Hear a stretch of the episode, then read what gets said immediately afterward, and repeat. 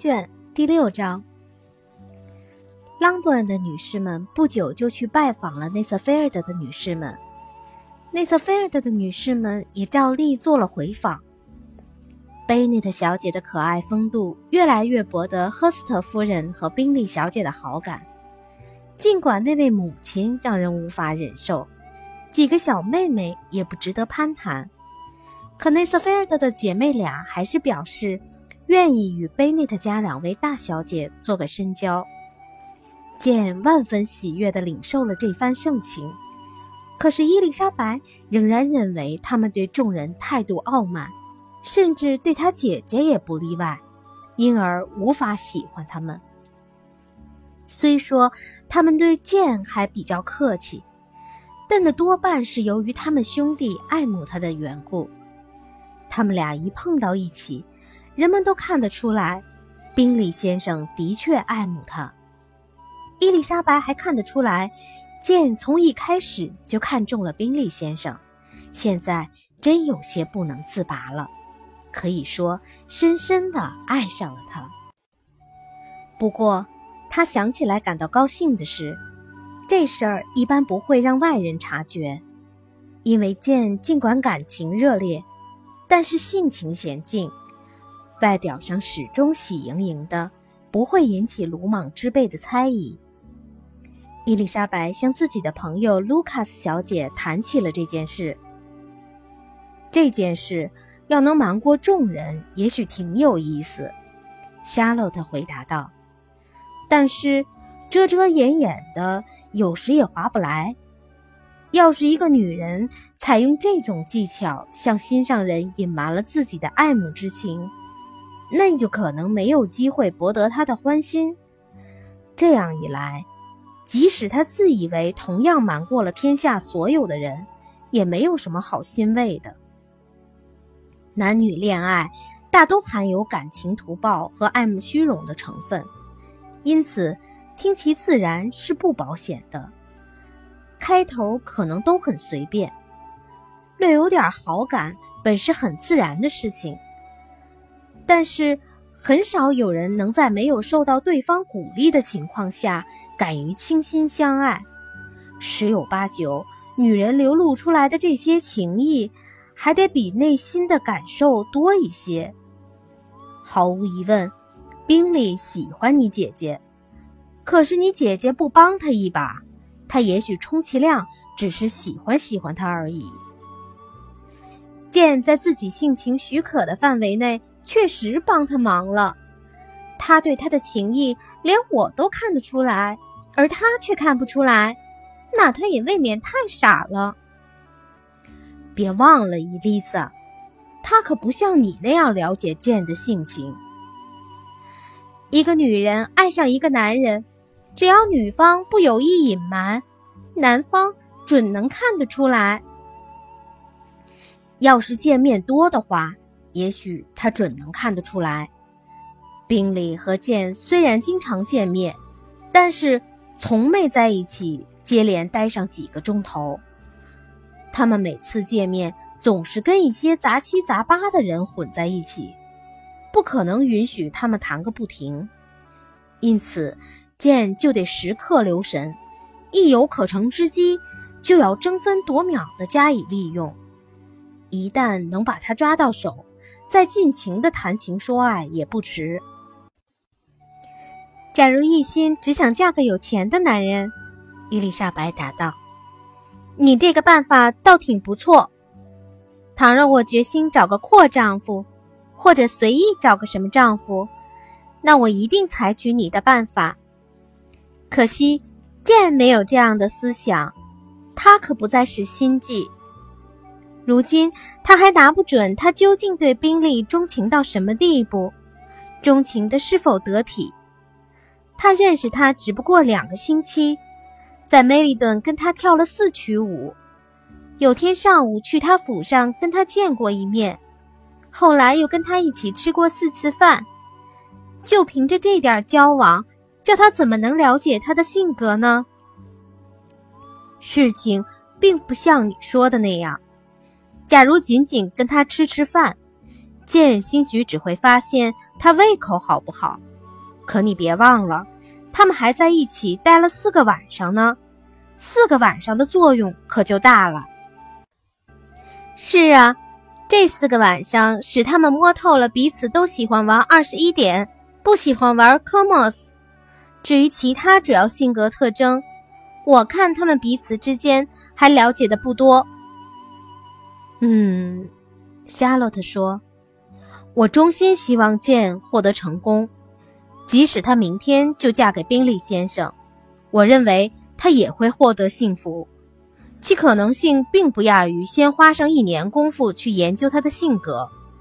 婚姻幸福完全是个机遇问题，双方的脾气。”即使彼此非常熟悉，或者非常相似，也不会给双方增添丝毫的幸福。他们的脾气总是越来越不对劲儿，后来就引起了烦恼。你既然要和一个人过一辈子，最好尽量少了解他的缺点。你这话说的真逗人，莎洛特。不过这种说法不合情理，你也知道不合情理。你自己就绝不会这么做。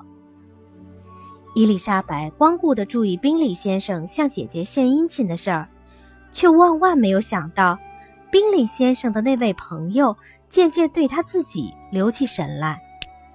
达西先生起初并不认为她怎么漂亮，他在舞会上望见她的时候，心里并不带有爱慕之意。第二次见面的时候，他打量她。只是为了吹毛求疵，但是他刚向自己和朋友们表明他的容貌亦无可取，转眼之间，他又发现他那双黑眼睛透着美丽的神气，使整个脸蛋儿显得极其聪慧。继这个发现之后，他又从他身上发现了几个同样令他气馁的地方。虽说他带着挑剔的目光，发觉他身条。这儿不匀称，那儿不完美，但他不得不承认，他体态轻盈，招人喜爱。尽管他一口咬定他缺乏上流社会的风度，可他又被他那大大落落的调皮劲儿所吸引。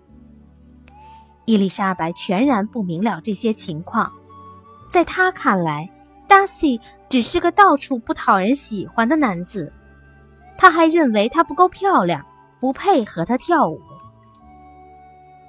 达西开始希望多与他交往，为了争取与他攀谈，他总是留神倾听他与别人的谈话。他这般举动引起了他的注意，那是在威廉·卢卡斯爵士家。当时他府上宾客满堂。达西先生，这是什么意思？伊丽莎白对夏洛特说。我跟福斯特上校谈话，要他来听。这个问题只有达西先生能够回答。他要是再这样干，我一定要让他明白，他那一套瞒不过我的。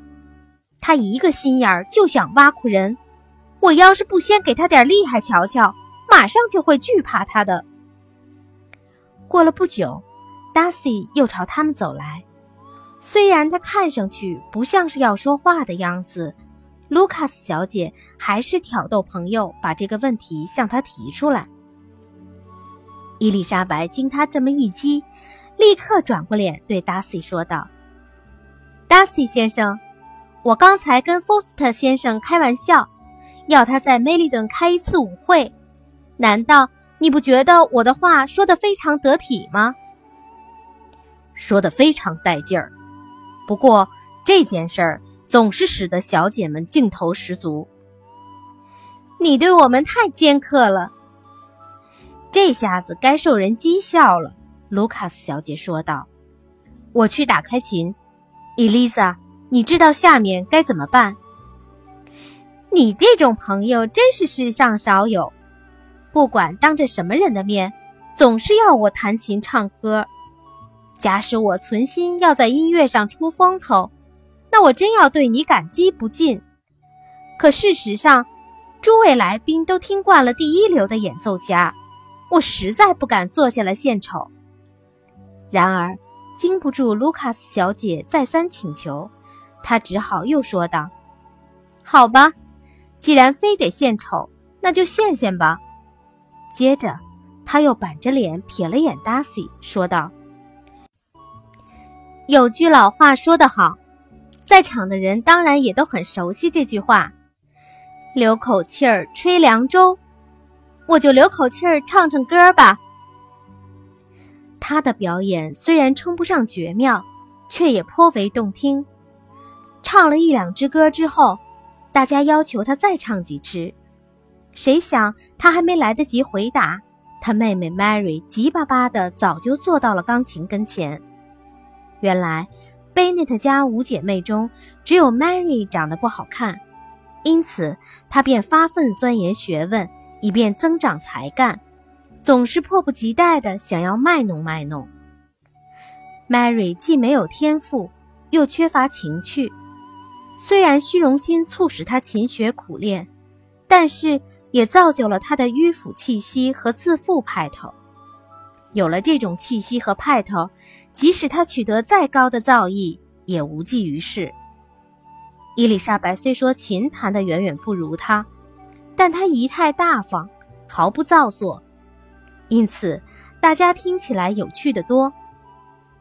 再说 Mary，她弹完一支长协奏曲之后，她的两个妹妹要求她演奏几支苏格兰和爱尔兰小调。Mary 正想博得众人的夸奖和感激，便高高兴兴地照办了。这时，她那两个妹妹和卢卡斯家的几位小姐，以及两三个军官，急匆匆地跑到房那头跳舞去了。达西先生就站在他们附近，他闷声不响，眼看着就这样度过了一个晚上，相互也不攀谈攀谈，心里不免有些气愤。他光顾的想心事，竟然没有察觉威廉·卢卡斯爵士就站在他旁边。最后还是威廉爵士先开了口：“达西先生。”这是年轻人多么开心的一种娱乐呀！说来说去，什么也比不上跳舞。我认为这是上流社会最高雅的一种娱乐形式。当然，先生，跳舞是不错，即使在下等社会里也很风行。每个野蛮人都会跳舞。威廉爵士只是笑了笑。你的朋友跳得相当出色。过了一会儿，他看见宾利也来跳舞，便接着说道：“毫无疑问，你也是舞技精湛了，达西先生。我想，你看见我在梅里顿跳过舞吧，先生？的确看见过的。看你跳舞，真令人赏心悦目。你常到宫里去跳舞吗？”从没去过，先生。难道你不肯到宫里去赏赏脸？但凡能避免的，我哪里也不去赏这个脸。我想你在城里一定有房子吧？达西先生点了点头。我一度曾想在城里定居，因为我喜欢上流社会。不过。我不大敢说伦敦的空气是否适宜卢卡斯太太。威廉爵士停了停，指望对方回答，可是达西却无意回答。恰在这时，伊丽莎白朝他们走来，威廉爵士灵机一动，想趁机献一下殷勤，便对他叫道：“亲爱的伊丽莎小姐，你怎么不跳舞啊？”达西先生。请允许我把这位小姐介绍给你，这是一位十分理想的舞伴。面对这样一位俏丽的舞伴，我想你总不至于不肯跳吧？说着，拉起伊丽莎白的手，准备交给达西先生。而达西先生尽管万分惊奇，却也并非不愿意接住那只手。不料，伊丽莎白急忙将手缩了回去。有些心慌意乱地对威廉爵士说道：“先生，我确实一点儿也不想跳舞，你千万别以为我是跑到这边来找舞伴的。”达西先生恭恭敬敬地请他赏脸跟他跳舞，可是徒费唇舌。伊丽莎白决心已定，任凭威廉爵士怎么劝说，她也不肯动摇。伊丽莎小姐，你跳舞跳得那么出色，不让我饱饱眼福，这未免有些冷酷吧？再说，这位先生虽然平常并不喜欢跳舞，可是赏半个小时的脸总不会有问题吧？达西先生太客气了。伊丽莎白含笑说道：“他的确是太客气了。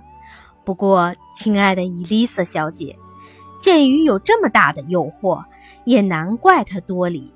谁不想找你这样的舞伴呢？”伊丽莎白调皮地瞟了他们一眼，然后扭身走开了。她的拒绝并没有使达西记恨他，相反，他倒有些甜滋滋地想着他。恰在这时，宾利小姐走过来招呼他。我猜得出来你在沉思什么。我看不见得。你在想，就这样跟这种人一起度过一个又一个晚上，真叫人无法忍受。我跟你颇有同感，我感到腻歪透了。这些人枯燥乏味，却又吵闹不堪；无足轻重，却又自命不凡。我多想听你指责他们几句呀！